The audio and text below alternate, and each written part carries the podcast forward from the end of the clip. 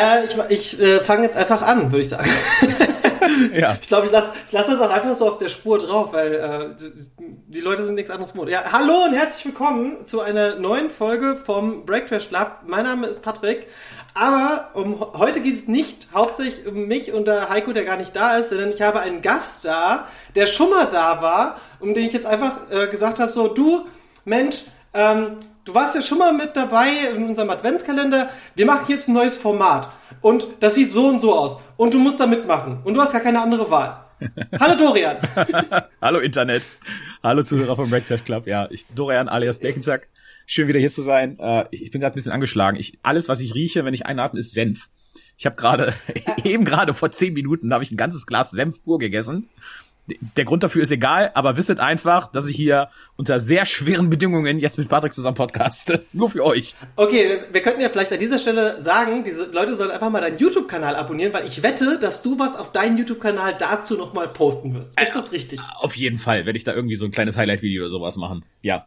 Wunderbar. Das heißt, wenn ihr das Mysterium des Senfes äh, herausfinden wollt, dann äh, folgt doch dem Dorian auf YouTube. Äh, einfach Bacon-Zack, ne? Auf, genau. Äh, ja, einfach Bacon-Zack.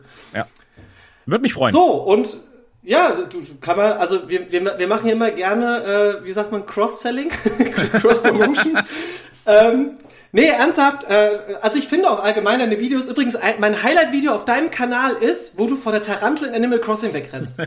ja, das ist schön kurz und sehr eingängig, ne? Das ist, äh, ja. Das, das, das ist so, so ein Video, wo es so alle halbe Jahre nochmal so in meiner Verlaufsliste auftaucht und ich dann einfach so denke, so, das ist sehr witzig. Ja, ich dachte, ich dachte, dass, dass dein Lieblingsvideo von mir äh, wäre das, wo du bei einem Kumpel warst und der hat dann random einfach ein besoffenes Video von mir geschickt bekommen, wie ich im Sitzen tanze und äh, wir wussten nicht, dass wir untereinander diese Person auch kennen.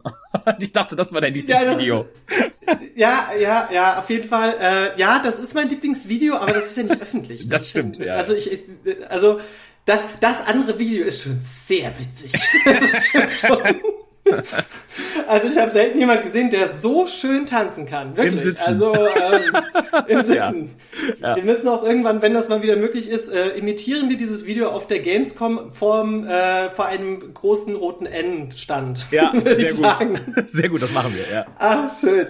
Apropos Nintendo, wir, oder beziehungsweise ich, bin ja Vollblut-Nerd, genau wie du. Und wir wissen ja, ähm, dass wir eine sehr große Leidenschaft für Videospiele haben. Und äh, mein Mitkompagnon hier vom Breakfast Shop, der Heiko, der zockt zwar auch mal ganz gerne, aber der ist nie so tief in der Thematik drin. Und ich habe mhm. mir gesagt so, hey, ich möchte mir gerne jemanden mit dazu holen, von dem ich glaube, dass er genauso leidenschaftlich von Videospielen oder von einem gewissen Thema reden kann. Und jetzt denken sich erstmal alle Zuhörer so, na, Videospiele, ähm, ich bin dann raus.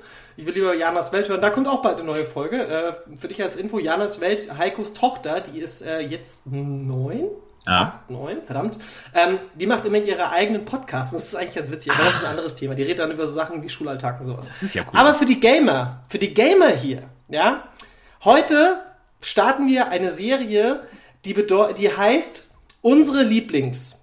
Und dann fügen wir Wort XY ein. Und das Wichtigste ist, ich hatte mich ursprünglich vorgehabt, so, hey, lass doch eine Top-5-Liste machen, eine Top 3. Und dann waren wir aber schnell einig, dass wir gemeint haben, so, ja, Top-Listen sind immer scheiße. Weil Top-Listen äh, zeigen so, das ist meine Nummer 1, das ist meine Nummer 2 und das ist meine Nummer 3. Und dann äh, äh, nimmt man vielleicht auch so ein bisschen diese Wertigkeit von Platz 3 gegenüber Platz 1 und deswegen hab, haben wir quasi gemeinsam ähm, es erschlossen, dass wir gesagt haben, so, hey, es wäre doch eigentlich total smart, einfach Lieblings zu nehmen. Dann ist es scheißegal, was für ein Ranking er hat, sondern es geht einfach nur darum, was sind denn unsere Lieblings- und heute ist das Thema Rollenspiele. Und ähm, wir haben auch schon gesagt im Vorgespräch, das wird niemals klappen, dass wir heute alles durchbekommen. Und deswegen werden wir heute einfach jeder so ein bis zwei Spiele nennen und dann erzählt der jeweilige, der das Spiel ausspricht, also in dem Fall entweder du oder ich, warum dieses Videospiel eines deiner Lieblingsrollenspiele ist oder Lieblingsvideorollenspiele ist in diesem Fall. Und ich würde auch sagen, ich möchte ganz gerne dem Gast den Vortritt lassen. Nenn mir doch einfach mal eines deiner Lieblingsvideorollenspiele. Äh, da fange ich mal an. Also man muss da ja unterscheiden. Also für die Leute, die die jetzt nicht so tief in der Materie sind, wenn man jetzt tatsächlich Gamer ist und man sich viel damit beschäftigt, unterscheidet man tatsächlich nochmal. Ja, nicht nur man sagt nicht nur, das ist ein Videospiel, äh, das ist ein, es sind alles Videospiele, sorry. Äh, es ist ein äh, Rollenspiel oder es ist ein Rennspiel oder irgendwie sowas oder es ist ein Ego-Shooter. Nein, bei Rollenspielen macht man eigentlich auch noch die Unterteilung zwischen normales RPG beziehungsweise westliches Rollenspiel oder Japano-RPG. Japano-RPGs sind nochmal ein kleines bisschen anders so, äh, wie die oft geschrieben sind. Dark Souls! und Dark Souls. Dark Souls ist kein klassisches RPG, aber Dark Souls ist mega. äh, nein, und mein, mein, eines meiner absoluten Lieblingsspiele aller Zeiten ist ein Japano-RPG namens Final Fantasy VII. Und ich glaube, Final Fantasy VII oder generell der Name Final Fantasy, selbst wenn man mit Gaming nicht so viel am Hut hat, hat man vielleicht irgendwo schon mal aufgeschnappt oder irgendwo vielleicht schon mal gehört, weil das einfach eine, eine riesige Marke ist, ne, Final Fantasy. Und besonders der siebte Teil, der kam damals raus aus der PlayStation 1, das heißt, wir befinden uns in den, in den späten 90ern. Ich glaube, 1998 oder 99 kam er raus bei uns. Ähm, ist dementsprechend. Mm, Ja, müsste stimmen, ja. Ja, Ja. ungefähr der Zeitraum. ähm, ist dementsprechend auch nach heutigen grafischen Standards völlig zu vernachlässigen. Also die Figuren, damals war das der heiße Scheiß, so wie das aussah, weil es eine, eines der ersten Videospiele für zu Hause waren, die dann wirklich komplett 3D waren. Aber das 3D sah halt so aus, als wären es hässliche Lego-Figuren. Ähm, und es ist heute halt sehr anstrengend, das noch zu spielen. Nichtsdestotrotz hat dieses Spiel einfach eine fantastische, wunderschöne Story, eine sehr lebhafte Welt, in die man ähm, sich super verlieren kann, einen fantastischen Soundtrack ähm, und alles an diesem Spiel ist für mich einfach nur große Liebe, hat mich in meiner Kindheit und in meiner, in meiner Teenagerphase und auch heute noch im Erwachsenenalter immer begleitet, weil tatsächlich Final Fantasy VII auch so der populärste Teil dieses gesamten Final Fantasy Franchises ist und auch mittlerweile noch Nachfolgeteile erschienen sind und Filme und Bücher und hast du nicht gesehen, was nicht bei den ganzen anderen Teilen ähm, dieser Reihe der Fall ist, sondern halt speziell nur bei Final Fantasy VII. Und ähm, wenn man irgendwie vielleicht sagt, ey, ich, ich, ich habe da noch nie so reingefunden, so in so äh, Japano-Rollenspiele oder sowas, da würde ich vielleicht sogar sagen, ey, startet mal mit Final Fantasy VII. Und wenn euch Final Fantasy VII nicht gefällt, dann gefällt euch gar nichts. Ja. So. Dazu noch ein kleiner Einwurf. Wir reden heute komplett spoilerfrei. Das heißt, ihr müsst euch keine Gedanken machen, dass wenn ihr sagt so, ach ja, das würde ich gerne mal spielen, wir werden heute keine wichtigen Plot-Twists oder sonstiges äh, erzählen. Ja. Das äh, vielleicht nochmal da als Hinweis. Gut, dass du das auch mir gegenüber hinweist, sonst hätte ich jetzt Arsch Ja, genau. rein. Das ist, äh, genau, weil, weil, Final Fantasy, weil, weil gerade in Final Fantasy VII gibt es doch die ein oder andere Info, die man vielleicht verschweigen sollte. Ja, ja, genau, das stimmt. Also macht auch nicht den Fehler und googelt das. Also, Nee. äh, weil ihr, ihr Nee. werdet sonst gespoilert. Ich glaube, die ersten zwei, drei Google-Bilder sind schon, wenn man davon nichts weiß, ist es egal, aber sobald man vielleicht eine Stunde oder so gespielt hat und man den Kontext dann kennt und wenn man sich an dieses Bild erinnert, ist man zu Tode gespoilert. Also, Ich, ich, Ja. ich google das jetzt einfach mal. Gucken, was passiert. genau, gut, Ich, ich, ich, geh mal auf, ich, ich guck mal, was, was bei Bilder rauskommt. Ja, guck mal, ob da direkt was, was Schlimmes bei rauskommt. Äh, nee. Nee, geht, ja? Nee, es geht eigentlich. Äh, ja, ja. Das Problem ist halt, wenn man sich dann anfängt durchzuklicken, dann würde man wahrscheinlich was sehen. Wir wissen natürlich beide, worum es geht. Ja. Ähm, was übrigens ganz witzig ist, das dritte Bild, das angezeigt wird, das war ja damals auch so dieses Werbebild, ne, wo quasi der Hauptcharakter Cloud vor dieser Stadt steht. Mhm. Und das hatte ich damals aus der Screen Fun als Poster an meiner Tür hängen, aber ich Oh hatte ja. keine PlayStation 1. Ah! Das heißt, ich habe ich hab dieses Spiel immer gedacht, boah, das sieht auch schon ziemlich krass aus. Naja, und irgendwie Jahre später, als ich dann irgendwann das erste Mal in Berührung komme mit Final Fantasy VII, ich glaube, das habe ich mir im PlayStation Store gekauft oder so, keine Ahnung. Also wirklich ewig später, für PlayStation 3 war das, glaube ich. Und ich starte das Spiel und denke so, das sieht ja gar nicht so aus. Ja. Was ist denn hier los? Vor allem, ich merke auch gerade, weil, weil, weil du sagst, es geht gar nicht so aus, weil ich habe jetzt auch mal gegoogelt, Final Fantasy 7. Also dazu sei auch noch gesagt, es gibt mittlerweile, es ist letztes Jahr erschienen, ein Final Fantasy 7 Remake für die PlayStation 4, ähm, was auf dem heutigen Stand der Technik ist und sehr schön aussieht. Da sei aber gesagt, äh, glaubt nicht, dass das ein vollwertiges Remake ist. Das ist so ein bisschen äh, ja, Schummelei am Kunden. Ja, da müsste eigentlich die Verbraucherzentrale sich mal einschalten, weil dieses Remake umfasst quasi nur die ersten fünf Stunden dieses ungefähr 40 Stunden langen Spiels und die wurden nochmal auf ungefähr 20 Stunden gestreckt. Das heißt, ihr werdet nicht dieselbe Erfahrung haben, wenn ihr dieses Remake spielt. Ihr müsstet tatsächlich, um das volle Spektrum dieser Story und so weiter zu haben, wirklich das Original spielen. Ja. Ähm, wenn du jetzt sagst, also vielleicht auch mal direkt hier als Hinweis, äh, Final Fantasy VII, der, der, Klassiker, gilt für viele Leute immer noch als das Rollenspiel, Videorollenspiel überhaupt. Ne? Also, mhm. ich, oder beziehungsweise wir mal so, Final Fantasy VII, die Story, die, die Charaktere, ähm, die Spielwelt, ähm, der Bösewicht, äh, alles spricht dafür, dass das das krasseste und beste Japano-RPG aller Zeiten ist. Ist es das auch für dich? Und würdest du dem zustimmen, was so die ganze Welt sagt? Also subjektiv auf jeden Fall, objektiv natürlich nicht. Also das ist einfach so eine Vermischung auch, das, das, das, das kommt daher, als das rauskam, das Spiel, Ende der 90er, da war das halt echt das, das Optimum. Es gab nichts Besseres und hat die Leute weggehauen, weil ja, heute lächelt man über die Grafik, aber damals war das halt echt bombastisch. Da hast du gedacht, wow, das ist ja schon fast fotorealistisch. So, das hat also, das hat so alles, was, was es vorher gab, äh, in den Schatten gestellt. Und dazu kam dann halt noch, dass es zum ersten Mal vom Stil her eine sehr, ja, nochmal deutlich erwachsenere Story und einfach eine, eine andere Welt hatte. Also diese Final Fantasy Teile, die es vorher gab, die waren immer sehr mittelalterlich und mit, mit magischen Drachen und äh, Zauberern und, und sowas. Und Final Fantasy VII hat dann gesagt, nee, wir setzen das in ein halb futuristisches, halb aktuelles Zeitgeschehen. Und man ist auf einmal in einer Stadt und ähm, anstelle davon, dass man gegen ein böses Königreich kämpft, kämpft man gegen die böse Shinra-Organisation. Äh, äh, das quasi, wenn du so willst, ein, ein privater, ein privates Unternehmen ist, was irgendwann so mächtig geworden ist, dass es mittlerweile äh, quasi die Regierung auch gleichzeitig ist. Und die. Na, Disney! quasi. Ja, Amazon vielleicht in ein paar Jahren, ich weiß es nicht, ne? Es ist so. Wenn, wenn Disney Amazon gekauft hat, dann sollten wir uns auf jeden Fall nochmal sprechen. ja, äh, dann wird's, dann wird's eng irgendwann, ne? Ähm, aber ja, das ist halt nicht so, also das ist dann diese Firma und diese Firma auch ein aktuelles Thema heute noch. Ähm, damals schon halt in den 90ern mit dem Spiel groß gemacht. Ähm, die macht ganz viel schlimme Umweltverschmutzung und die töten tatsächlich durch ihre rücksichtslosen äh, äh, äh, ja, Energiegewinnungsprozedere, sag ich jetzt mal, äh, durch ihre Kraftwerke zerstören die den Planeten. Und es ist absehbar, dass das nicht in so ein paar Jahren ein bisschen äh, die Temperatur steigt, wie bei uns, was auch schlimm genug ist. Nein, da ist wirklich so, okay, wenn wir jetzt so weitermachen, dann ist in zwei Jahren komplett Sense, dann ist der Planet tot. Ähm, und man selber ist dann ein Söldner, der sich so einer Widerstandsgruppe anschließt. Und die sagen dann, wir wollen jetzt die böse äh, Firma Shinra kaputt machen. Und trotzdem entdecken sie halt auf auf ihrer Reise, also treffen ganz viele verschiedene Charaktere.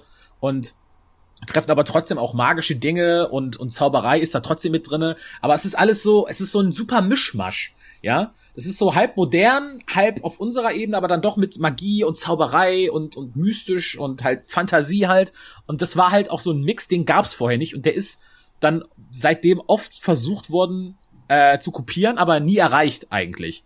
Und ähm, mhm. Also mich hat das auch extrem geprägt, hat mein gesamtes äh, Gaming-Hobbyleben massiv beeinflusst. Nach heutigen Standards ist es immer noch eine gute Story, aber man hat sich natürlich weiterentwickelt als als Konsument, als auch Schreiberling von ähm, in der Popkultur. Ne? Also es gibt mittlerweile auch deutlich noch härtere oder interessantere Stories, die wo auch Charaktere vielleicht noch besser auserzählt sind und realistischer geschrieben sind als jetzt da in diesem Spiel. Aber für die damalige Zeit war das halt echt ein Optimum. Man könnte es vielleicht wirklich vergleichen, wenn man sagt, ähm, der erste Star Wars.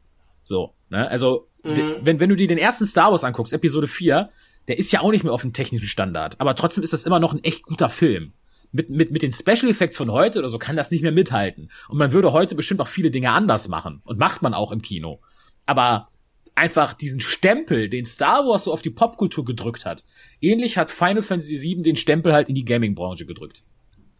Ja, nicht nur das, es ist ja auch so, dass man quasi das erste Mal, also korrigier mich, aber das war das erste Mal, dass du auch so ein bisschen einen Anti-Helden spielst, oder? Also, also wirklich als Hauptcharakter. Ja. Weil normalerweise bei den vorherigen Final Fantasies ähm, mir fällt jetzt spontan, also ich, ich habe auch nicht alle gespielt, aber mir fällt spontan nicht ein, dass, es, dass du vorher ein Anti-Held warst, weil Cloud ist ja eigentlich, sagen wir es mal so, also das erfährt man in den ersten fünf Minuten, deswegen ist auch kein wirklicher Spoiler, aber eigentlich ist es ja so, dass Cloud, ähm, wie, wie du es ja schon gesagt hast, sich einer Widerstandsgruppe anschließt, die einen Konzern stürzen will, der quasi als Söldner da mit dabei ist. Also er wird ja auch dafür, glaube ich, bezahlt, ne? Ja, ja, klar. Also im Prinzip, ja. im Prinzip ist er ein Terrorist, der sich für seine genau. Terrorangriffe bezahlen lässt, ja. So genau. Sagen. Ja. Su super gealtert. Also so, absolut, absolut zeitgemäß. Super. Kannst du heute unverblümt genauso machen. Ja, ja, genau. Ähm, Nee, äh, aber, aber vielleicht nochmal um auf diesen, also ich würde gerne nochmal ganz kurz bei der Hahn, also beziehungsweise bei dem Spiel an sich sei, äh, bleiben und auch was du schon den Vergleich zu Star Wars gezogen hast, was diesen Popkulturstempel angeht. Wir hatten das erste Mal in Final Fantasy VII einen, wie gesagt, einen Anti-Helden plus wir haben eine sehr düstere Spielwelt auch, weil mhm. alles vorher, oder so diese Klassen- und Rollenspiele, ne, wenn ich jetzt mal zurück an Secret of Mana denke zum Beispiel, das fängt alles immer im Grün an und wird gegen Ende dunkel.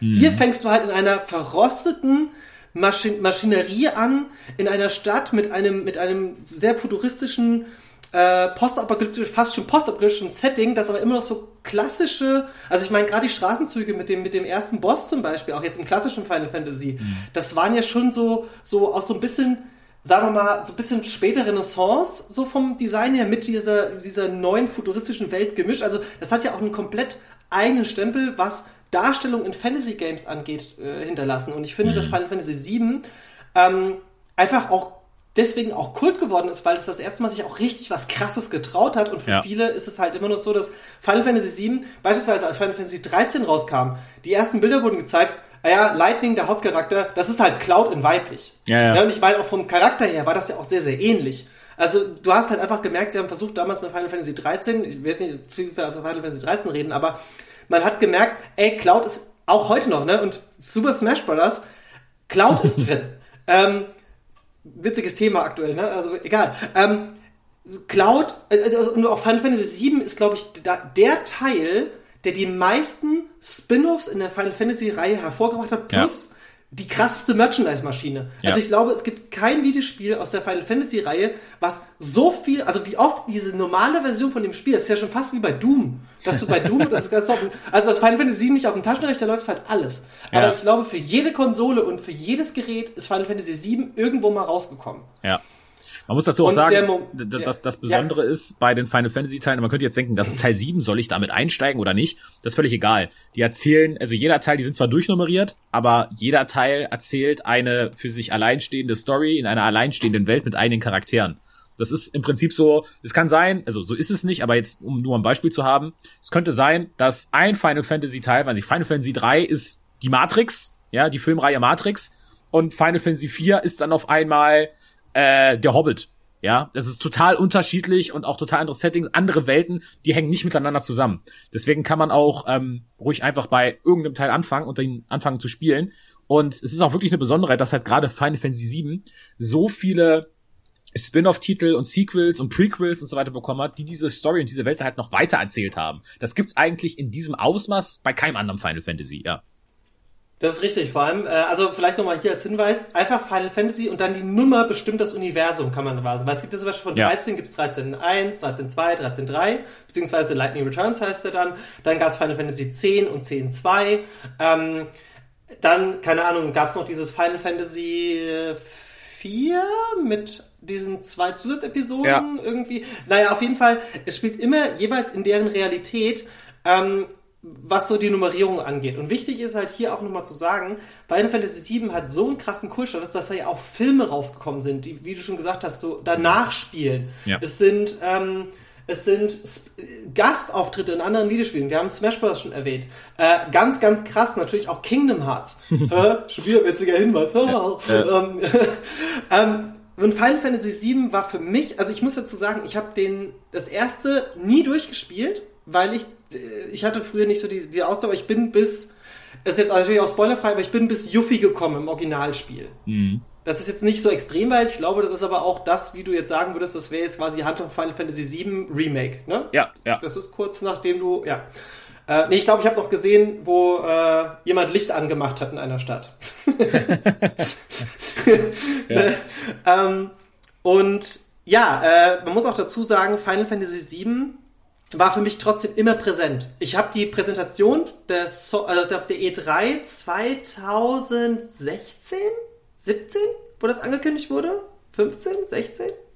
Oh, wo das Remake ich glaube, angekündigt wurde? Ich, ich, ich glaube sogar noch früher. Ich glaube, das war tatsächlich 2013 oder so. Da gab es eine Tech-Demo. Super lang her, ne? Die, das, da gab es eine eine Tech-Demo, also äh, für, für die, die nicht wissen, was das ist, eine, eine Tech-Demo ist einfach, da kommt ein neues Stück Hardware raus, eine neue Spielkonsole und da wird jetzt kein Trailer von einem Spiel gezeigt, da wird einfach irgendwas halt gebaut, gerendert mit der Konsole, um einfach mal zu zeigen, was hat die für eine Grafikpower, ne? was kann die so leisten.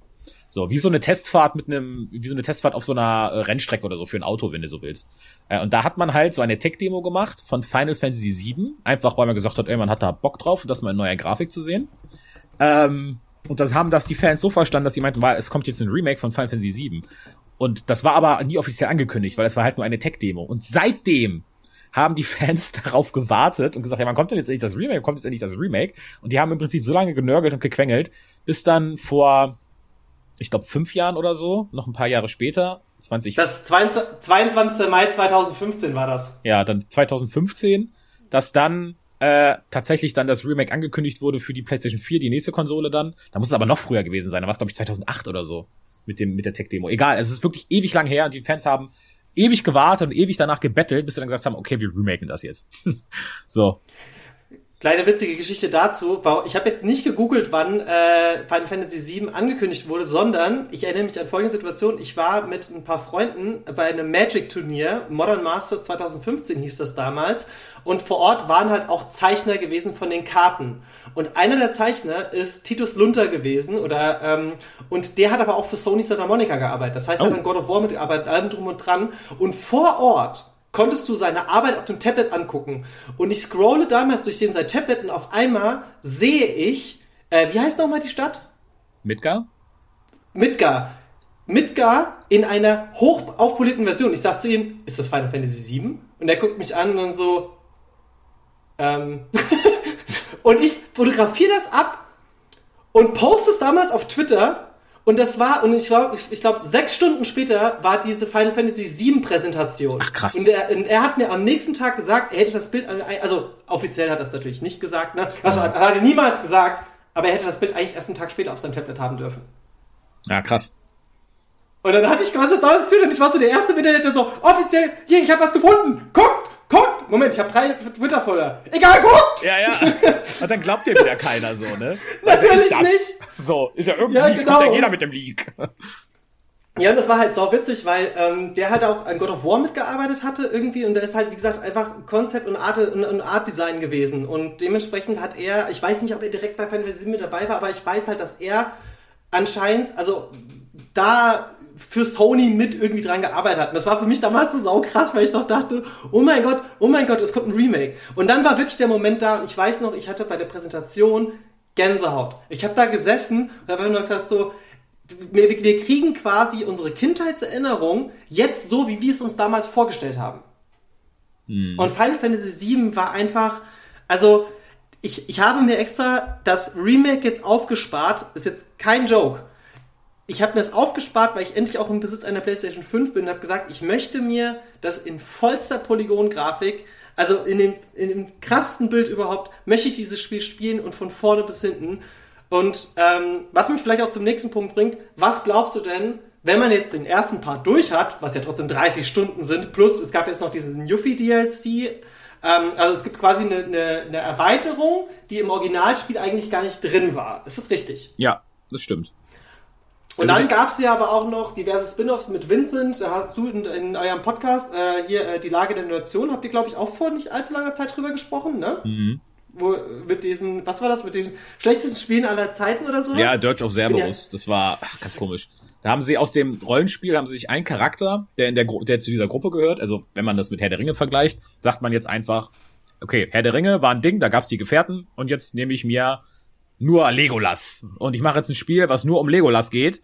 Und das ist jetzt kein Rollenspiel mehr, sondern das ist jetzt ein Shooter. Und ich baller da jetzt nur Sachen über den Haufen. Und das war einfach nicht gut.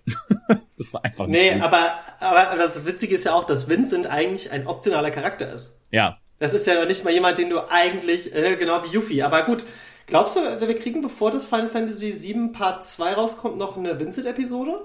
Nee, glaube ich nicht. Die sparen sich das auf. Also, keines, ich will jetzt nicht spoilern, aber die werden das koppeln mit ähm, seinem Auftritt im Spiel, wenn er innerhalb der Story einfach auftaucht. Ähm, mhm. Und dann werden sie, glaube ich, bei diversen Charakteren, wo man mittlerweile aus, aus diesem Zusatzmaterial, aus irgendwelchen Filmen oder Spielen, die noch irgendwie zusätzlich rausgekommen sind, die werden diese ganzen Sachen da, glaube ich, mit reinarbeiten. Und dadurch wieder. Das Vorgeschichte, ne? Ja, genau, die, die Vorgeschichte werden sie mit reinarbeiten und dann dadurch, ähnlich wie sie es jetzt bei dem ersten Teil dieses Remakes gemacht haben, das Spiel ja gestreckt haben, werden sie es so entsprechend halt auch, wenn du so willst, strecken, um halt die Story ja länger in Anführungszeichen auszuschlachten und äh, mehr Content dafür produzieren zu können. Ne? Ja, auf jeden Fall. Also wenn wir jetzt, wenn wir jetzt vielleicht nochmal als abschließende Worte für Final Fantasy VII, dass wir dann auch noch äh, zum, zum weiteren Spiel kommen. Aber Final Fantasy VII ist wahrscheinlich für die Final Fantasy Reihe äh, einer der besten Einstiege, die man machen kann. Und du würdest wahrscheinlich sagen, hey, spielt doch das Remake, wenn ihr die neue also wenn ihr jetzt eine PlayStation 4 oder einen sehr guten PC habt oder äh, nee, Quatsch, für PC ist es gar nicht raus, ist nur für PlayStation rausgekommen, ne, das Remake. Äh, ja, es gibt, glaube ich, eine PC-Version, die folgt. Das ist so ein Timed Exclusive. Also es kommt, glaube ich, ich weiß gar nicht, ob es für die Xbox bestätigt ist oder nicht, aber für den PC kommt es jetzt mit Zeit versetzt irgendwann nochmal, falls es nicht schon da ist. Das ist auch so, so ein bisschen wie bei Horizon und bei ja, genau. äh, den ganzen anderen Sony-Exklusivtiteln. Ähm, wenn man jetzt aber nicht im Besitz einer solchen äh, Konsole ist, dann sollte man sich doch trotzdem das Original äh, quasi spielen, wenn man ein bisschen mit Nostalgie-Grafik klarkommt. Also ich, sagen, oder? ich bin absoluter Purist. Ich würde auch sagen, bevor ihr das Remake spielt, äh, spielt spielt das Original. Ihr könnt es auf allen spielen. Ihr könnt es auf eurem Tablet spielen, auf eurem Handy. Eigentlich, egal wie du vorhin schon gesagt hast, es gibt auf jeder, eigentlich auf jeder Konsole oder auf jedem technischen Gerät gibt es mittlerweile Final Fantasy VII. Klar, man muss sich an die an die Grafik erst gewöhnen. Wenn man das gar nicht kann und sagt, boah, das ist gar nichts für mich, ich kann das nicht ernst nehmen, wenn das so aussieht, okay, dann würde ich sagen, okay, dir bleibt nichts anderes übrig, halt vielleicht einfach mal in das Remake reinzuschnuppern. Aber ohne jetzt was zu spoilern, ja, ähm, und selbst wenn man das Spiel durchgespielt hat, kann man, ist da noch Interpretationsspielraum. Aber das Remake, ich habe es ja schon gesagt, es ist kein Remake. Äh, sie verändern Dinge und tatsächlich ist es so, dass das Remake eigentlich ein Sequel ist. Also, wenn man so will, ist das Remake Final Fantasy VII Teil 2 und nicht Final Fantasy VII. Und das wird halt erst am Ende ersichtlich und wenn man das Original kennt.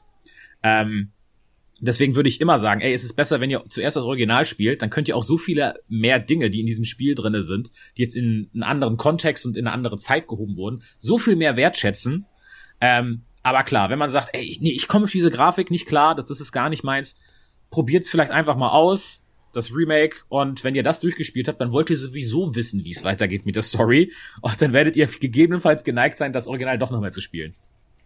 Ich glaube, ähm, was hier vielleicht auch noch ein schöner Vergleich ist, wie du es auch schon vorhin mit Star Wars gemacht hast. Ich glaube, es gibt ja Leute, die mögen die neue Trilogie und äh, vielleicht vor allem jüngere Leute, denke ich, werden halt, weil es halt ihre erste Berührung mit Star Wars ist und die gucken sich ja trotzdem Episode 4, 5 und 6 an. Ich meine, die Filme sind aus den 80ern.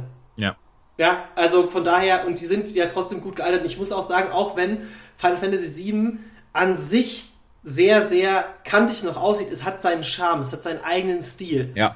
Und dementsprechend, ich meine, es gibt, ich war mit einem Freund äh, vor nicht allzu langer Zeit, ähm, waren wir in einem Nerdladen gewesen ähm, und dort haben wir ein, äh, gab es dann solche Blindbacks von diesen Final Fantasy VII Pixel-Charakteren. Ja, ja. Und ich meine, alleine, dass es dazu und dass die nachgefragt sind, da kostet irgendwie, was weiß ich, da kosten irgendwie Cloud und äh, äh, ich, nee, wir keine weiteren Namen nennen. Wir, Cloud reichen schon. Äh, Tifa, sagen wir, Cloud und Tifa. Das sind ja. zwei Charaktere, die werden recht früh introduced. Ähm, die sind teilweise der Sammler total begehrt, weil die halt, da, also das, dieser Charme hat seine Fanbase. Und ich glaube trotzdem, dass man für, sagen wir mal, umgerechnet 10 Euro, was das Spiel meistens irgendwo kostet, je nachdem, wo man es halt sich holt. Klar, wenn es jetzt auf der Switch holt, ist es, glaube ich, ein bisschen teurer. Aber mhm. es ist meistens ja eh so. Aber wenn ihr einen PC habt, Ihr könnt das meistens im Steam, sogar im Steam Sale ab und zu, glaube ich, sogar für einen Fünfer schießen. Ja, sogar das noch weniger. Also wirklich. Tausendmal wert. Ja. Das ist wirklich, also mein Tipp, kauft nicht die physische Version, weil das ist absurd teuer. Das ist die größte Ironie an der ganzen Sache, dass die teuerste Version vom Original Final Fantasy 7 die physische Version ist ja. von der PlayStation 1, die auch noch auf drei CDs war. Vier, drei, drei CDs, ne? Das hatte auch so den, das hatte auch so, das ist auch so ein, also nach heu heute natürlich nicht mehr zeitgemäß, ne? Aber das war halt, da, da, da kriegt mich die Nostalgie so. Wenn du da das Spiel spielst und auf einmal heißt es bitte CD wechseln, du denkst, was? Du musst jetzt wirklich die CD wechseln, du musst jetzt aufstehen, zur Playstation gehen, die andere CD reinpacken, damit ich auf CD 2 weiterspielen kann. Das ist super. So. Dazu, dazu noch eine kleine lustige Geschichte. Ich hatte mal ein, äh, ich hatte mir mal überlegt, ob ich mir ein Videospiel kaufen soll, das halt sehr, sehr teuer ist, oder ob ich mir, es mir von einem Freund leihe und dann emuliere. Hm. Und da habe ich aber gemerkt, hm, das hat zwei Discs Nee, ich hole mir lieber das Original, weil ich weiß nicht, wie ich beim Emulator die Disc wechsle. das, ist also, das ist ein bisschen doof, naja. Ähm, ja, aber wie, wie ihr schon hört, also nicht nur Dorian, aber nicht nur von eins von Dorians Lieblingsspielen, auch eins meiner Lieblingsrollenspiele, das ich aber immer noch nicht durchgespielt habe, was aber ganz, ganz, ganz, ganz weit oben auf meinem Pile of Shame ist. Ähm, und ich würde an dieser Stelle gerne zu meinem mit Lieblingsrollenspiel kommen. Ich habe zwar auch ein Final Fantasy auf meiner Liste stehen, aber das würde ich dann in einer anderen Episode besprechen. Ähm, ich habe noch ein Spiel gesehen, das hast du quasi als die andere Version davon. Die Rede ist von vielleicht dem beliebtesten und heutzutage mit teuersten Klassiker-Remake Pokémon Hard Gold und Soul Silver. Ja. Und für viele jetzt so, Moment, wie, Pokémon ist ein Rollenspiel? Ja, das ist ein Rollenspiel. Das ist äh, ein, ein Videospiel, in dem ich quasi mein Team auflevele, durch das Land reise, äh, wie keiner vor mir war. Ähm und, und am Ende des Tages, ähm, ja, äh, warum Pokémon? Oder warum gerade, also für mich ist es Pokémon Gold, beziehungsweise Hard Gold was ja das Remake von Pokémon Gold war, beziehungsweise Soul Silver, das ist quasi das, die gleiche Generation, die zweite Generation der Pokémon-Videospiele. Und für mich war Pokémon Gold damals nach dem Pokémon Blau für mich das absolute Nonplusultra war und Pokémon Gold kommt raus und ich war einfach nur, also war das 97, 96? Also ich war 98 kam es bei uns, glaube ich. Bei uns kam es, glaube ich, 98. Ja, genau, bei uns kam es 98, genau. Immerhin, ja, damals war es ja noch so zeitversetzt. Ähm, das Spiel kam raus und ich weiß noch ganz genau, dass ich in diesem, ähm, dass ich das darauffolgende Jahr nichts anderes gespielt habe, außer Pokémon Gold. Und das überlegt, so als Kind ein ganzes Jahr lang ein Videospiel spielen. Ja, ähm, ja aber Pokémon Gold war für mich einfach alles. Die Videospielwelt. Und äh, an dieser Stelle glaube ich, das ist jetzt nicht direkt ein Spoiler, aber ähm, wenn man das Spiel beendet hat, denkt man, man hätte das Spiel beendet. Aber in Wirklichkeit öffnet sich nochmal ein Areal, das gefühlt nochmal genauso groß war und das ganz viel Nostalgie mitgebracht hat. Mhm. Ähm, vielleicht nochmal hier an der Stelle, ich glaube, das können wir wirklich erzählen. Man kommt nochmal in die alte Region. Ja, also aus Pokémon Blau nochmal. Und das Besondere war, es war das erste Mal, dass neue Pokémon eingeführt wurden. Man hatte auf einmal diese, diese diese, diese weiteren Evolutionen von Pokémon. Ich weiß noch zum Beispiel von Onyx wurde dann zu Stalos. Onyx war in der ersten Generation eins meiner absoluten Lieblings-Pokémon gewesen und auf einmal, oh mein Gott, das ist, es gibt einen neuen Typ, das ist Stahl und das, das ist jetzt, das Onyx ist jetzt aus Stein und, und Stahl. Was? Ja. und es war für mich halt so sau krass gewesen, weil es war so die erste Evolution der, der, dessen, was heute eines der krassesten Franchises der gesamten Welt ist und selbst heutzutage noch ist Pokémon Gold und Silber ähm, in dieser Masse an Pokémon-Spielen immer noch so für viele das Kult-Pokémon-Spiel. Ja. Ich meine, wo ich das erste Mal in, in, in Kyoto war, was ja auch ein gewisser Teil der Region von Pokémon Gold darstellt, ja, dieser, dieser Turm mit Ho-Oh, mit diesem legendären Pokémon, ähm, das ist ja so ein bisschen dieser Region äh, oder dieser Stadt Kyoto nachempfunden, dieses äh, feudale japanische und im Pokémon Center in Kyoto kann man, also jetzt in der echten Welt hier in Tokio, also in Kyoto in Japan, gibt es ein spezielles Pokémon Center, das basiert auf diesem Ho-Oh und diesem legendären Vogel, der ja auch wiederum der Legende nachempfunden ist. Und für mich der krasseste Mindblown. Du hast bestimmt auch den Anime gesehen, oder? Äh, ja, klar. Erste Folge, fliegt Ho da rum und hier denkst du so, was ist das? Wer ist das? Das ist nicht auf meiner Liste mit den 150 Pokémon. Was zur Hölle? Und dann kommt die, dann kommt zwei Jahre später oder ein Jahr später kommt diese Liste mit Pokémon raus und das Cover von Pokémon, du siehst, das ist der Vogel aus der ersten Folge. Was? und ich, ich war einfach, ich war einfach, also ich merke jetzt gerade schon wieder diese, diese, diese krasse Nostalgie-Peitsche, die aber bei mir angehalten hat, weil ich fand, dass diese Geschichte auch mit den Hunden, das war viel mehr Story auch gewesen, weil im ersten Teil war es so, ja, ja hier, ja, wie, gesagt, Pokémon, äh, äh, Pokémon erklärt in zwei Sätzen, hier hast du eine Ratte, ja, allein ins Land los, Kind. Ja. und, und, und besiege und, dabei das organisierte Verbrechen. ja, genau, das war genau so bescheuert gewesen, ne? Aber am Ende des Tages hatte Pokémon 2, kann man ja schon fast sagen, Pokémon Gold und Silber hat eine richtige Story auch in dieser Welt. Ähm, du hattest auch diesen Hinweis im, im, in, dem, im, im, in dem ersten Wald, wo dann auf einmal dieser Schrein war von, von Celebi und du wusstest, Moment, das ist dieses 251. Pokémon. Da konntest aber das irgendwie nur mit einem Event freischalten und ähm, es war einfach eine gigantisch große, mysteriöse Welt, die so viel mehr geboten hat. Und dann später kam ja noch Pokémon Kristall raus, was ja so ein bisschen dieser Zusammenschluss war. Also, ähm, und da gab es dann noch mal einen weiteren Storyflick und Pokémon Gold und Silber ähm, sind einfach für mich bis dato oder bis heute immer noch die besten Pokémon-Spiele. Nicht nur wegen dem Umfang, sondern auch wegen der ja, natürlich auch Nostalgie, aber ich glaube, selbst heutzutage funktioniert ein Pokémon Hard Gold oder Soul Silver, die leider wirklich nur noch physisch zu bekommen sind, weil der eShop wurde abgeschaltet vom 3DS, ähm, sind für mich immer noch absolut spielenswert. Ich glaube, was hat man nur fürs Modul, wenn man es mal einzeln bekommt, bestimmt 60, 70 Euro, was halt sau viel Geld ist, finde ich, für nur den Chip. Ähm, aber ja, jetzt, jetzt habe ich einen sehr langen Monolog gehalten. Wie sind denn deine Verbindungen zu Pokémon Hard Gold oder Soul Silver? Weil ich habe gesehen, das ist auf deiner Liste auch mit drauf. Ja, also Pokémon, du hast ja gerade schon ganz viel gesagt, also wer in den 90ern aufgewachsen ist, liebt Pokémon eigentlich. Also es gab doch kein Kind, was zu der Zeit gelebt hat und was nicht irgendwas von Pokémon hatte. Also Pokémon hat die Welt beherrscht. Und man, man würde denken, vielleicht, ja, das ist, Pokémon ist heute nicht mehr so. Scheiße was, das ist heute noch größer als je zuvor. Ich glaube, dieser dieser große Pokémon-Boom, der ist nicht mehr da, das auf jeden Fall. Aber ähm, das, das, also man muss sich mal vor Augen halten, Pokémon ist ohne Scheiß das erfolgreichste Medienfranchise der gesamten Welt. Pokémon macht mehr Geld als Disney. Das muss man sich mal reinziehen. Pokémon generiert heute noch mehr Geld als die Walt Disney Company, wo Sachen dazu zählen wie Mickey Mouse, alle Disney-Filme, Star Wars, Marvel, alles, ja. Ja, diese ganzen riesigen Filmfranchises, die irgendwie ein Rekord nach dem anderen brechen im Kino seit zehn Jahren, die machen weniger Geld als diese bekackten Taschenmonster aus Japan. So, ähm, und äh, natürlich, wenn man, wenn man, wenn man damals aufgewachsen ist, hat man Pokémon eigentlich geliebt, ja. Äh, jedes Kind hatte irgendwie ein Gameboy, jedes Kind hatte Edition. Und zuerst gab es halt Pokémon Rot und Blau und dann war quasi der nächste Teil war dann Pokémon Gold und Silber, der dann rauskam. Und ich bin als Kind auch völlig ausgerastet. Was?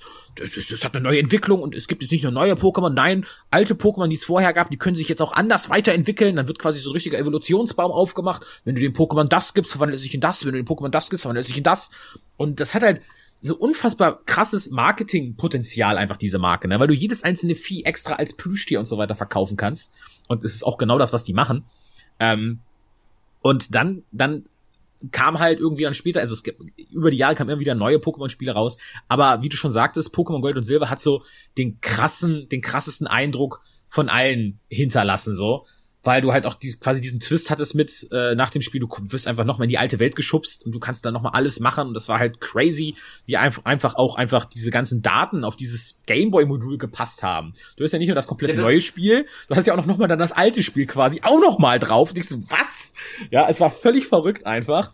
Ähm, und dann gab's halt, also muss dazu sagen, Pokémon Gold und Silber waren Gameboy-Spiele für den allerersten Gameboy.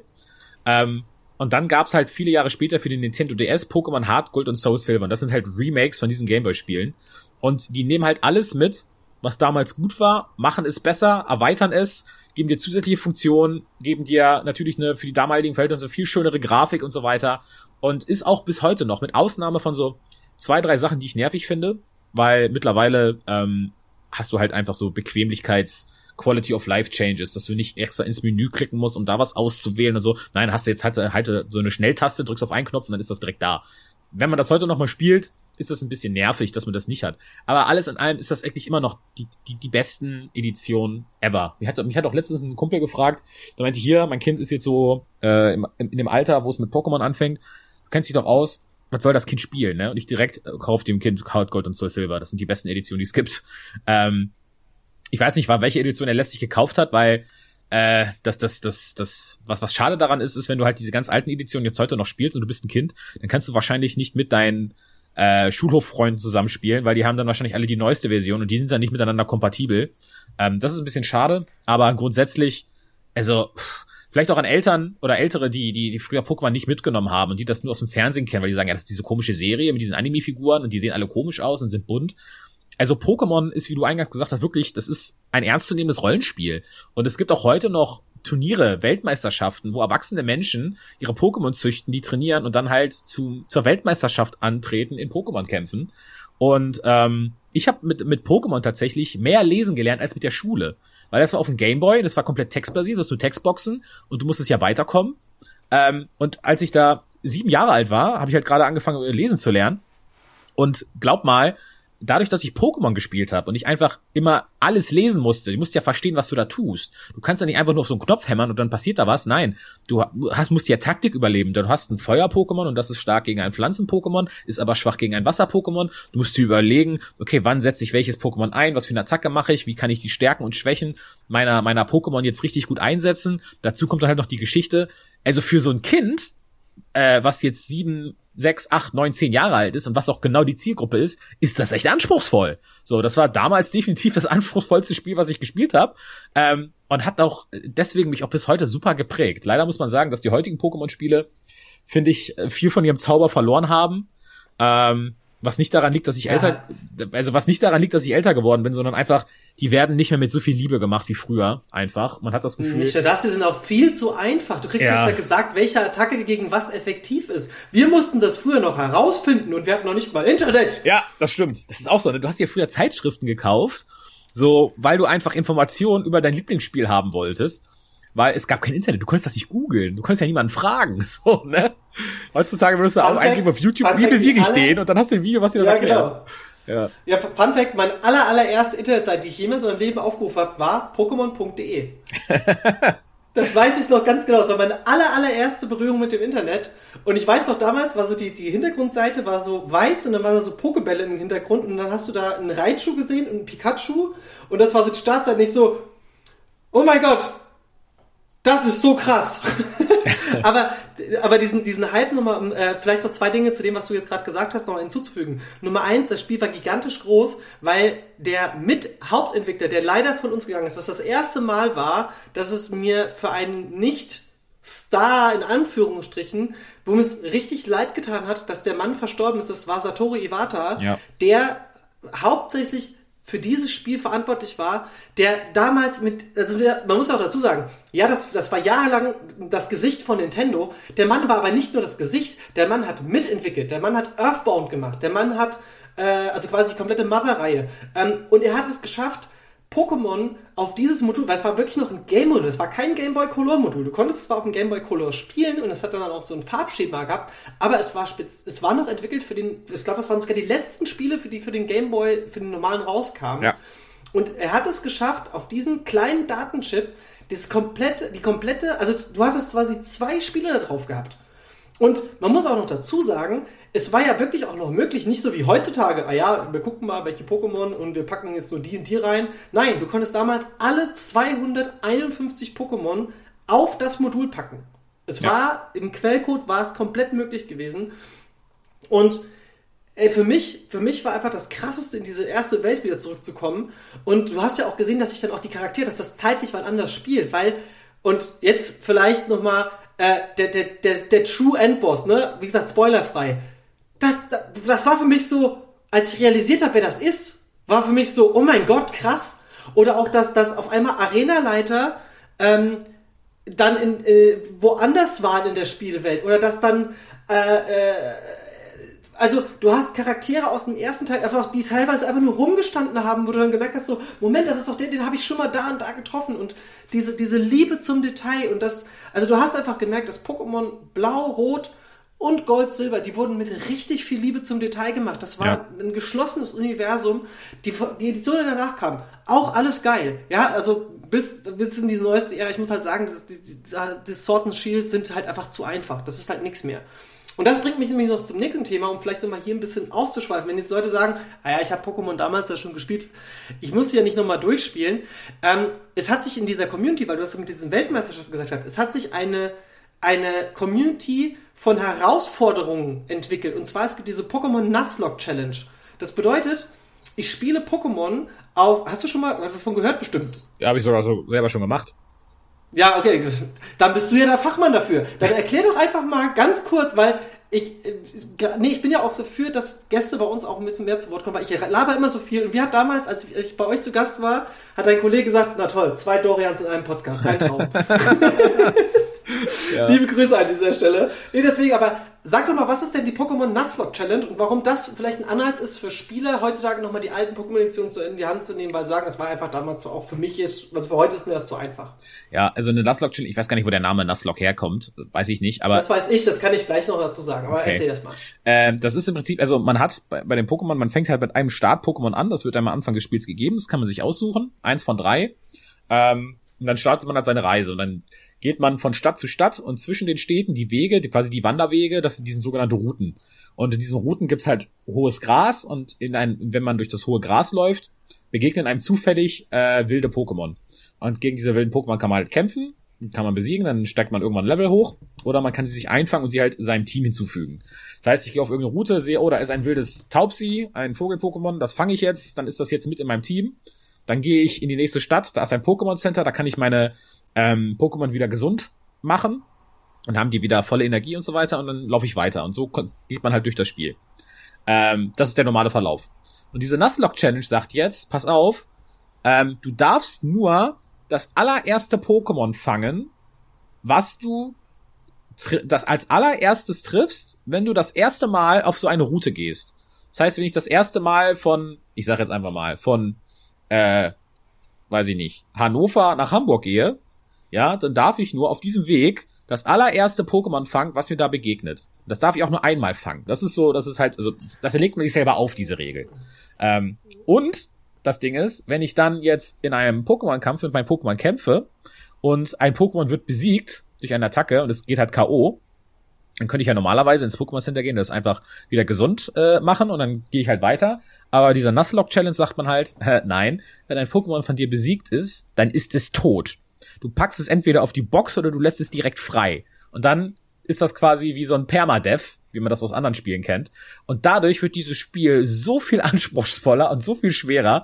Und ich habe da auch schon Momente gehabt, wo du dann dein, dein, dein Start-Pokémon hattest, was ja schon ein ganz hohes Level hatte und dann war es irgendwie verwirrt, hat sich aus Versehen selbst verlässt und dann geht das K.O. nach 10 Stunden Spielzeit und du möchtest einfach nur in die Tischkante beißen. So, ne? Das ist furchtbar dann. Aber ja, das ist dann auf jeden Fall eine Challenge. Ja, ähm, und da möchte ich vielleicht auch noch mal ganz kurz hier mit einwerfen. Es gibt natürlich da ganz viele Abvarianten. Ähm, es gibt natürlich auch für die Leute, die sich selbst in der Nuzlocke einen Easy Mode machen, das sagen, ah ja, ich darf den Starter wiederbeleben, aber das, nein, entweder man spielt es richtig, deswegen habe ich mir jetzt nochmal Hard Gold organisiert, weil ich gesagt habe, ich will diese Nuzlocke-Stellen einmal selbst erleben. Und warum nicht in meinem Lieblings-Pokémon-Spiel, in Pokémon Hard Gold in diesem Fall dann. Mhm. Und die Origin von, äh, von der Nuzlocke äh, ist zurückzuführen auf einen Comiczeichner mit Namen Nick Franco, der quasi in seinem Webcomic ähm, das thematisiert hatte und der auch dann, äh, also der hat quasi einen Comic gezeichnet, so, so, so sehr, sehr äh, einfach gezeichneter Comic. Ähm, ich schicke dir mal den Link. Warte mal, wir sind ja, wir sind ja super gut connected. Warte mal. Bitteschön. Uh, Internet. Ähm, äh, und dieser, dieser Comicstrip hat ihn dazu gebracht, dass er quasi diese Regeln durch den Comic auferlegt hat. Was ist die Pokémon Nuzlocke Challenge? Weil der Comic ist, wie gesagt, basierend auf äh, diesem Nuzlocke. Äh, ah. heißt auch dieses, dieses Pokémon, oder? Diese, diese, dieser kleine Zwiebeltyp da. Mhm. Ist heißt das Nuzlocke? Ich weiß nicht. Auf jeden Fall, es ging halt darum, hey, ähm, wenn Pokémon K.O., dann weg. Und das macht halt auch das Also sagen wir es mal so, was ist denn überhaupt der Anreiz daran? Der Anreiz ist einfach folgender. Du denkst halt zweimal drüber nach, ob du jetzt dein Pokémon heilst oder angreifst. Weil man hat ja sowieso immer sehr risky auch gespielt. Also ich, ich habe zum Beispiel immer bei Pokémon generell sehr risky gespielt, gerade wenn ich in Top 4 oder sowas war. Und ich habe gewusst, ah ja, komm, das ist jetzt das letzte Pokémon von dem. Wenn jetzt meins drauf geht, dann ist es egal. Nein, du, du, du bist halt sehr viel smarter und ähm, das ist vielleicht eine Regel, also die, die spiele ich so und ich habe ja auch jetzt gehört, das ist auch das, was die meisten machen. Ich weiß nicht, ob du das auch gemacht hast. Wenn das erste Pokémon, das ich auf einer Route treffe, ich schon bereits besitze. Ja. Also wenn beispielsweise Route 3 gehe ich drauf, da habe ich einen Taubsi und Route 4 ist dann nochmal ein Taubsi, dann darf ich das skippen. Ja, ja, ja. Genau, und das, das macht ja auch so ein bisschen diesen Reiz aus. Ähm, weil man möchte nicht einfach dann zehnmal das gleiche Pokémon haben, weil wir wissen eins, in äh, Pokémon äh, Blau zum Beispiel, Radfratz ist everywhere. Und Zubat, ja. Ja, Zubat. Äh, übrigens immer noch eine meiner absolut lieblingswitzigsten Stellen aus Pokémon, äh, aus dem Anime, wo Rocco auf diesem Schiff steht und sagt, ich äh, bleibe Captain dieses Schiffes und es fliegt ein Zubat vorbei und schreit Zubat. Wo ich dachte, das ist einfach so witzig. Wenn ich mir das heute angucke, denke ich mir so, mein früheres Ich war einfach scheiße. so, also über so eine Kacke zu lachen, naja. Man war auch mal jung, aber ich stehe dazu und habe es jetzt auch äh, öffentlich der Welt präsentiert. Naja, ähm, Pokémon, ich glaube, wir sind uns beide einig, dass sowohl Final Fantasy VII als auch Pokémon äh, oder Final Fantasy VII und Remake 7 sowie auch Pokémon Gold und Silber beziehungsweise Hard Gold und Soul Silver ähm, in ihren Videospielreihen mh, vielleicht der beste Eintritt ist, um das als erstes zu spielen, wenn man mal diese Franchises antesten möchte. Mhm. Ähm, Vorteil bei Final Fantasy VII, es gibt es halt wirklich sehr, sehr, sehr günstig überall bei Pokémon Hard Gold, sogar bei den originalen Gameboy-Spielen ist es inzwischen ein bisschen schwieriger geworden, weil Nintendo ist halt leider nicht mehr so, dass sie sagen, ah ja, komm hier, äh, E-Shop. Ich habe aber trotzdem das Gefühl, und das ist jetzt vielleicht auch was, was ich jetzt noch mal ein bisschen aufbrechen möchte. Wir hatten ja vor kurzem Nintendo Direct gehabt, äh, jetzt vielleicht noch mal ein bisschen auszuschweiten. Ähm, also jetzt nicht extrem viel, wir kommen jetzt langsam zum Ende. Aber wir kriegen jetzt ja N64-Spiele, ne? Mhm. Und Mega Drive-Spiele. Mhm. Und der, der, dieser, diese Nintendo-Mitgliedschaft wird teurer. Mhm. Meine Theorie, wir bekommen als nächstes Game Boy und wir bekommen dann sogar, wird das bis zu Wii gehen und dann sind wir beim gleichen, wie der Xbox Game Pass ist. Ja, das ist Dass auch. Das ist auch ansatzweise schon geleakt. Man muss halt nur wissen, wie sehr man solchen Leaks glaubt oder nicht oder wie verlässlich sie sind, aber dass auf jeden Fall Gameboy-Spiele und noch weitere Systeme kommen sollen, das ist wohl schon in, An in Anführungszeichen bekannt. Ja. Was dann natürlich auch erklärt, warum sie nicht einfach. Ich habe mich zum Beispiel jahrelang darüber geärgert, wo ich dachte so, jetzt gebt mir doch endlich einfach die Möglichkeit, meine N64 und Gamecube-Spiele auf der Switch zu spielen. Ich zahle doch noch mal 10, ja. 15 Euro pro Spiel. Ist mir doch scheißegal. Wo die Mario 3D Collection rauskam, habe ich doch gedacht, so, immerhin schon mal ein Ansatz. Ich habe eigentlich auch darauf spekuliert, dass wir dieses Jahr noch eine Zelda Collection kriegen, was wir jetzt ja nicht bekommen, weil wir kriegen ja Majora's Mask und Ocarina of Time jetzt durch diesen ja. quasi Game Pass. Und wir wissen ja auch, dass Nintendo und Microsoft irgendwo im Hintergrund zusammen irgendwas aushacken. Das mhm. ist ja jetzt schon seit ein paar Jahren. Ne? Ich ja, meine, ja. so, also ich kann, wer weiß, was da noch alles passiert. Ich meine, wir werden früher oder später wahrscheinlich eh nur noch eine Hub-Konsole bekommen und dann heißt so, jetzt kannst du hier alles drauf streamen, was du willst. Ja. Ähm, ich würde mich sehr, sehr freuen, wenn dann Pokémon, und ich glaube, es wird auch passieren, dass sie irgendwann einfach sagen, hey, hier kriegt ihr nochmal die Original-Experience von Pokémon. Ich meine, DS-Spiele auf so eine Emulation zu bringen ist halt schwierig, weil du hast halt den Double Screen meistens gebraucht. Ne? Äh, mit, mit, der Wii ist das nochmal ein bisschen einfacher, weil du kannst einfach eine Wii-Fernbedienung einfach nochmal als Controller bringen, beziehungsweise die Switch ist ja, äh, die Switch Joy-Cons sind ja wie eine Wii-Fernbedienung, ne? so ein bisschen. Naja, lange Rede, kurzer Sinn. Ähm, wenn ihr jetzt die Möglichkeit habt und sagt so, hey, ich habe noch Pokémon Gold irgendwo rumfliegen oder Silber, spielt's doch einfach nochmal. Wenn ihr sagt so, ich habe Bock auf Final Fantasy, spielt das auch nochmal. Es ist jetzt eh die muckligere Zeit, um mehr Videospiele und Filme und Serien zu konsumieren. By the way, Final Fantasy 7 hat auch unheimlich viele Filme. Ich glaube zwei. Final Fantasy 7, zwei Filme? Nee, also es gibt einen Film, wirklich Film gibt's nur einen. Ja, stimmt, das ist der, wo danach spielt, ne? Ja, genau. Ja, und ah ja, gut, das andere war nee, ja, es gibt einmal, es gibt einmal den Director's Cut nochmal von dem Film, der auch den anderen ersetzt Ach so, ja, quasi. okay. Ja. ja, ja, stimmt, stimmt, stimmt.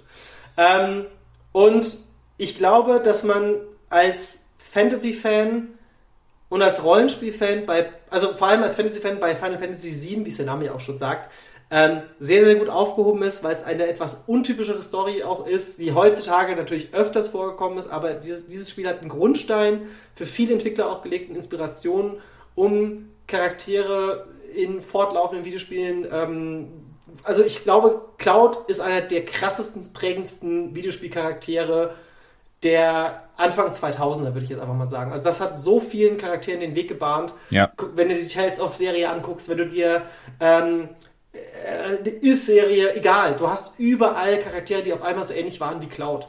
Und wenn du dann aber sagst so, ah ja, ist nicht so ganz meins, aber mein Sohnemann oder meine Tochter oder mein Nichte, Neffe, was auch immer, ist jetzt gerade voll im Pokémon waren, ich will auch so ein bisschen mitkommen, dann geh einfach mal hin und sag mal so, ey, guck mal, ein Videospiel ist älter als du. ja, ja. Naja, ähm, Dorian, ich äh, muss an dieser Stelle einfach sagen, wir haben jetzt, glaube ich, auch schon echt lange gesprochen. Ne? Also es war schon, wir waren sehr ambitioniert, als wir unsere Listen hin und her geschickt haben. Aber was noch auf diesen Listen steht, das werden wir wann anders nochmal besprechen, weil das nächste Mal würde ich gerne über ein Final Fantasy reden. Hm. Vielleicht mal schon mal so viel als äh, Vorab-Spoiler. Ähm, und ich muss sagen, vielen, vielen lieben Dank für deine Zeit, plus, dass du deine Stimme trotz der Senf-Wahnsinns, äh, die du da reingezogen hast, ey, der hat wirklich so ein ganzes, so einen ganzen vollen Becher, ich hab's live gesehen. Mir geht's auch echt nicht ich, gut gerade, mein, Ma mein Magen Mein Tipp ist jetzt Currywurst nachschieben. Ja, aber nee, ich glaube, ich, ich muss gleich erstmal aufs Klo. Also, boah. Warum? Also, wie gesagt, äh, vielleicht nochmal an dieser Stelle, ähm, weil ich einfach auch deine Arbeit, das ist auch der Grund, warum wir uns ja auch über äh, vor ein paar Jahren auch so ein bisschen auch kurz geschlossen haben. Ne? Wir haben ja irgendwie ein, zwei Videospiele getauscht oder gekauft, irgendwie damals mhm. in der Tertiarzelle und wir haben uns auch, glaube ich, sogar einmal auf der Gamescom getroffen. Und es gab ja. sich immer mal wieder unsere Wege kreuzt. Ich war schon mal bei euch zu Gast im Podcast, du warst bei uns schon mal zu Gast.